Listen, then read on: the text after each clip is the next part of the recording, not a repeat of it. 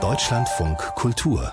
Breitband Seit Donnerstag kann man sich anmelden, jedenfalls in 100 Ländern außerhalb der EU, bei Threads, der Twitter-Alternative, die der Meta-Konzern entwickelt hat. Meta, wir erinnern uns, ist der Konzern, dem Facebook, WhatsApp und Instagram gehören. Und Threads ist dann auch mit der Instagram-App verknüpft. Es ist schon einigermaßen frech, dass diese neue Social-Media-Plattform Threads heißt.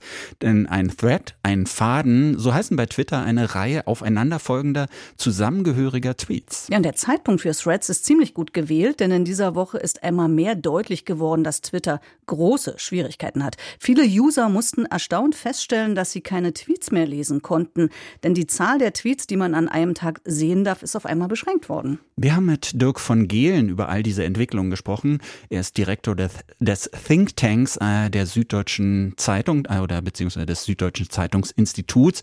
Besonders interessant war für uns die Frage, wie es sich anfühlt, wenn man als User auf einmal sein digitales digitales Zuhause verliert, wenn man feststellt, auch eine große Social-Media-Plattform kann jeden Reiz verlieren oder sogar untergehen. Unsere erste Frage an Dirk von Gehlen aber war, welche besondere Eigenschaft hat Twitter seiner Ansicht nach überhaupt erst groß werden lassen?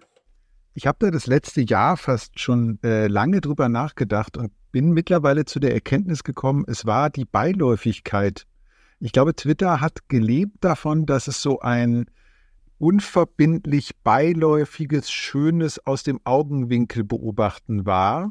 Und dann ist es sukzessive immer mehr zu so einem Texttafel, Statement, Manifestmedium geworden, wo jede Behauptung in jedem Fall auch noch vier Wochen später in Stein gemeißelt sein kann. Und das war ganz am Anfang nicht der Fall. Am Anfang war es so was Beiläufiges, ähm, was so nebenbei gelaufen ist. Und das fand ich früher sehr, sehr schön. Was würdest du denn sagen? Was hat dazu geführt, dass Twitter dann seinen Charakter geändert hat? Was, was hat sich vielleicht, ich weiß nicht, in der Gesellschaft geändert oder insgesamt in Social Media? Wahrscheinlich ist der Grund für diese Veränderung der gleiche Grund, weshalb wir immer noch nicht loskommen von Twitter gerade, nämlich dass es offizielle Statements da immer noch gibt. Also wenn Jens Stoltenberg sagt, er macht noch ein Jahr länger NATO-Generalsekretär, dann wird das darüber veröffentlicht, Institutionen, Ministerien veröffentlichen darüber immer noch Sachen, was dem Ganzen natürlich den Charakter von Beiläufigkeit genommen hat und für heute für viele Menschen immer auch noch der Grund ist, trotz aller Probleme in diesem Einkaufszentrum zu verbleiben. Dieses Bild habe ich diese Woche gehört.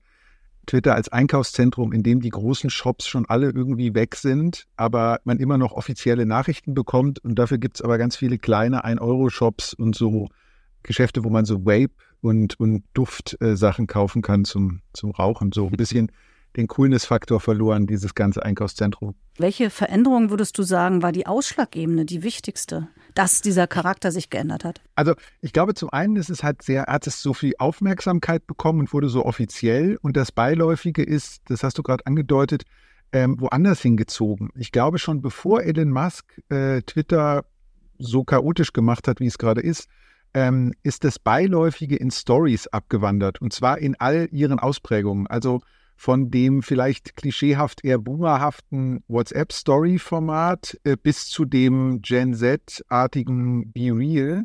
Also beiläufig fotografiert oder gefilmte Beobachtungen, die nur 24 Stunden sichtbar sind und dadurch per se diesen Geist der Beiläufigkeit viel stärker betonen. Und das ist wahrscheinlich so das kleine Loch im Boot von Twitter gewesen, wo immer mehr äh, Wasser reingelaufen ist. Und dann kam Elon Musk und Let That Sink In äh, im Wortsinn äh, hat dann, dann das Loch nochmals vergrößert mit mehr Chaos und mehr Durcheinander und dann vielleicht fürs äh, sanfte Absinken des Twitter-Bootes äh, gesorgt. Bei aller Beiläufigkeit, Twitter war ja trotzdem immer ein ich sag mal, eine seriöse Plattform, zumindest was die Technik drumherum ja. angeht und auch, ja, wie dort umgegangen wurde miteinander, auch die Leute, die sich dort getroffen haben. Natürlich ist da auch viel Unsinn und Schmunzel-Twitter und sowas alles gewesen, aber es war eine seriöse Plattform. Würdest du sagen, durch Elon Musk ist auch ein, ein komplett unseriöses Element da reingekommen, was eben auch jetzt dazu führt, dass es vorbei ist vielleicht? Ich glaube, dass das äh, Unseriöse äh, so ganz langsam eingesickert ist. Man kann das in der Metaphorik des äh, Einkaufszentrums vielleicht vergleichen mit der Werbung, die wir auf Twitter jetzt sehen. Also das sind nicht mehr die großen weltumspannenden Marken, die da ihre Flagship-Kampagnen haben, sondern es sind eben diese kleinen 1-Euro-Shops bei mir in der Timeline ganz viel so Krypto-Werbung für irgendwelche so halbseriöse Dinge, die da geschaltet werden, keine große Image-Kampagne.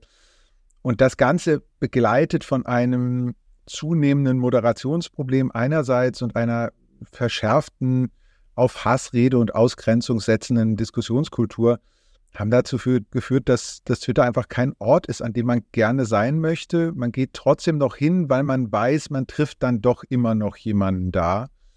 Es geht aber nicht mehr um den Ort, sondern eigentlich um die Leute. Genau, da würde ich nochmal nachfragen. Über das mögliche Ende von Twitter sprechen wir ja schon länger und es ist immer noch da und du sagst auch, man geht immer noch hin.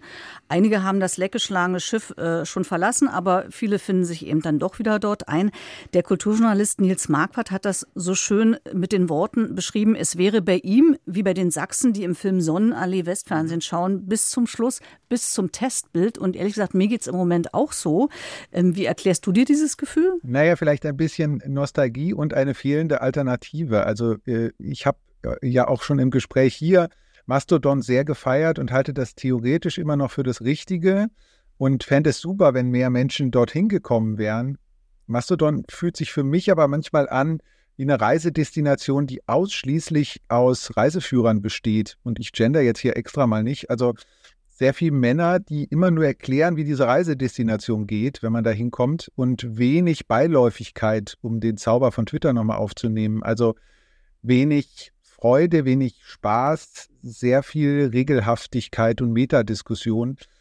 Ich bin mal gespannt, äh, ob, also ich habe die Hoffnung nicht ganz aufgegeben, dass diese Reisedestination tatsächlich auch ein schöner, schöner, schönes Ziel ist, hinzureisen, aber aktuell sieht es leider nicht so gut dafür aus weil ein bisschen der Spirit fehlt, um es mal so zu formulieren. Jetzt gibt es ja einen neuen Versuch, so eine Art Twitter-Alternative zu schaffen. Threads ist in dieser Woche gestartet, zuerst mal nur außerhalb der EU. Kannst du dir vorstellen, dass das funktionieren könnte, dass da vielleicht wieder so mehr Spaß, mehr Freude, mehr Beiläufigkeit so sich einstellen könnte? Zwei große Argumente sprechen dafür und eins spricht ganz am Ende dagegen. Ich sag mal die zwei, die dafür sprechen. Das eine ist der Name, also die Idee, einen Gesprächsfaden, was Twitter ja irgendwann mal ausgemacht hat, äh, zu übertragen. Also Threads heißt eben, einen Gesprächsfaden zu spinnen und vielleicht in Beiläufigkeit einen Gesprächsfaden zu spinnen. Das zweite ist, wenn äh, Meta, der hinter Facebook und Instagram und WhatsApp stehende Konzern, irgendetwas gut kann, dann kopieren. ähm, und kopieren ist einerseits natürlich eine schöne digitale Kulturtechnik, aber in dem Fall das Einzige, was sie tun, also sie belegen mit Threads gerade, wie zauberhaft die ursprüngliche Idee von Twitter war und wie katastrophal ist, was Elon Musk damit gerade angestellt hat.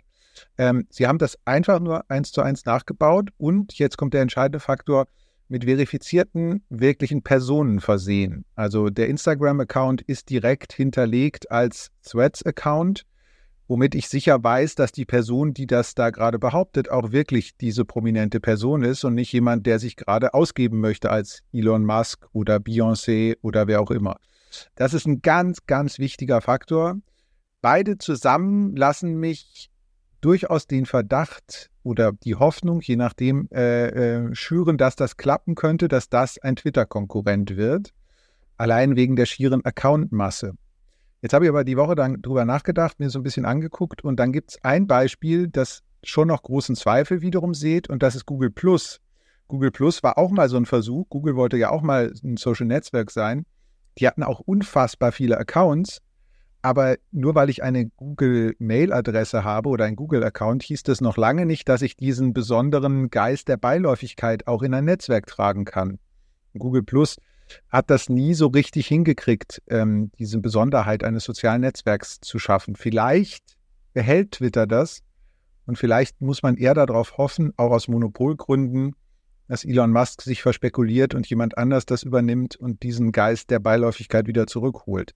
Aber mit Blick auf Meta äh, ist es doch schon ein bisschen schizophren, dass äh, gerade die Hoffnung auf einem Konzern liegt, der in der Vergangenheit für Datenschutzverletzungen und Cambridge Analytica äh, wohl auch äh, mitverantwortlich für Wahlausgänge war. Jedenfalls könnte es sein. Das ist schon ein bisschen schizophren, oder nicht? Das Wort, das man wahrscheinlich verwenden muss, ist Ambiguitätstoleranz. Ja, es ist schizophren. Es ist nicht einfach. Es ist eine der besonderen Zwiegesichtigkeiten des Digitalen, dass man nicht einfach nur einer Idee, einer Figur hinterherlaufen kann. Es ist schon auffällig, dass das Ganze nichts so weit wie möglich von Facebook weggenommen wurde in, in der gesamten Positionierung. Also Threads heißt an App from Instagram. Äh, man will so wenig wie möglich den Verdacht nähren, das könnte etwas mit Facebook zu tun haben. Dabei ist es halt aus diesem Geist äh, geprägt.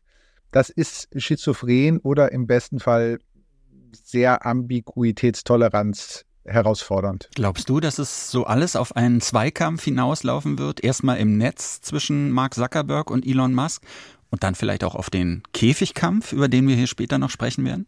Die beiden haben es ja jetzt so, so initiiert und wenn man sich die Geschichte anguckt, dass Mark Zuckerberg angeblich schon 2008 mal versucht hat, Twitter zu kaufen, ähm, dann kann man daraus schon das Narrativ stricken und das wird ja gerade in der amerikanischen Tech-Blase auch genauso erzählt, dieses, die zwei großen Männer, die da miteinander kämpfen. Ähm, vielleicht ist die Lehre, die man daraus ziehen sollte, es ist nie gut, wenn zwei große Männer irgendwas führen und alleine entscheiden, weil das ist ja das große Problem an Twitter gerade.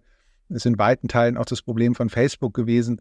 Ähm, da wäre es vielleicht völlig unabhängig von der Digitalität des Themas, das wir gerade besprechen, sinnvoll, dass man da gegenwärtige ähm, Führungsmethoden einführt und es nicht auf diesen Hahnenkampf des Mittelalters zurückführen lässt. Aber das wird natürlich in der gesamten Erzählung sehr befeuert. Also, dass die jetzt offenbar wirklich noch irgendwo in einen Ring steigen, das liefert dann ja auch noch alle Bilder dazu und verstärkt das noch. Das ist so ein bisschen schade. Ich dachte, da wären wir weiter. Dirk von Gehlen über Twitter, Threads, Elon Musk und Mark Zuckerberg. Wir danken für das Gespräch und verweisen an dieser Stelle auf ein Gespräch mit Dirk von Gehlen, das wir im Mai dieses Jahres zu Mastodon mit ihm geführt haben. Den Link gibt's, nun ja, kleiner Funfact, auf unserem Twitter-Account, Breitband.